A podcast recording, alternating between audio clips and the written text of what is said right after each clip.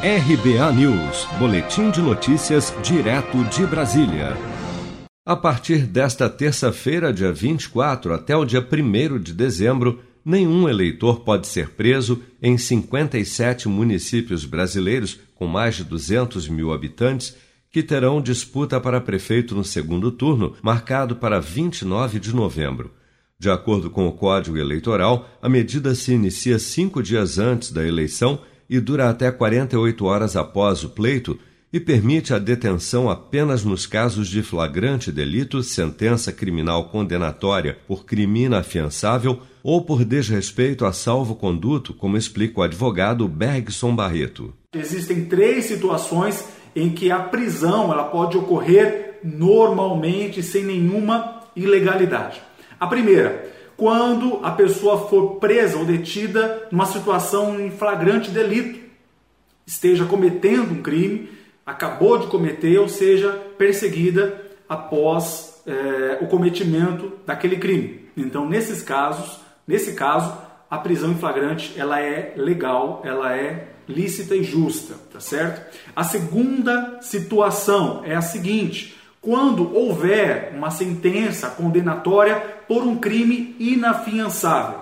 Existem crimes que permitem fiança, existem outros crimes que não permitem a fiança. Por exemplo, a tortura, o tráfico de drogas e os crimes é, tidos, considerados como, como crimes hediondos, tá bom? E a terceira situação, se ocorrer a prisão será plenamente lícita, uh, é quando a pessoa possui um salvo-conduto e extrapola, descumpre as regras estabelecidas naquele salvo-conduto. O que é um salvo-conduto?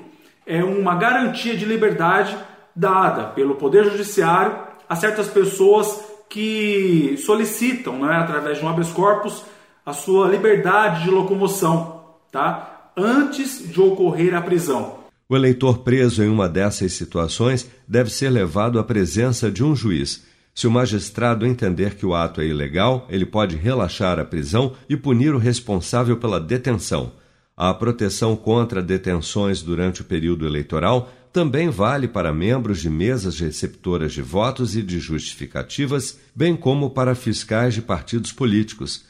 A determinação já está valendo para os candidatos a prefeito no segundo turno desde o dia 16 de novembro, já que a imunidade nesses casos começa a contar 15 dias antes da eleição. Seja para conquistar sonhos ou estar seguro em caso de imprevistos, conte com a poupança do Sicredi. A gente trabalha para cuidar de você, da sua família e proteger as suas conquistas. Se puder, comece a poupar hoje mesmo. Procure a agência Sicredi mais próxima e abra sua poupança. Sicredi, gente que coopera cresce. Com produção de Bárbara Couto, de Brasília, Flávio Carpes.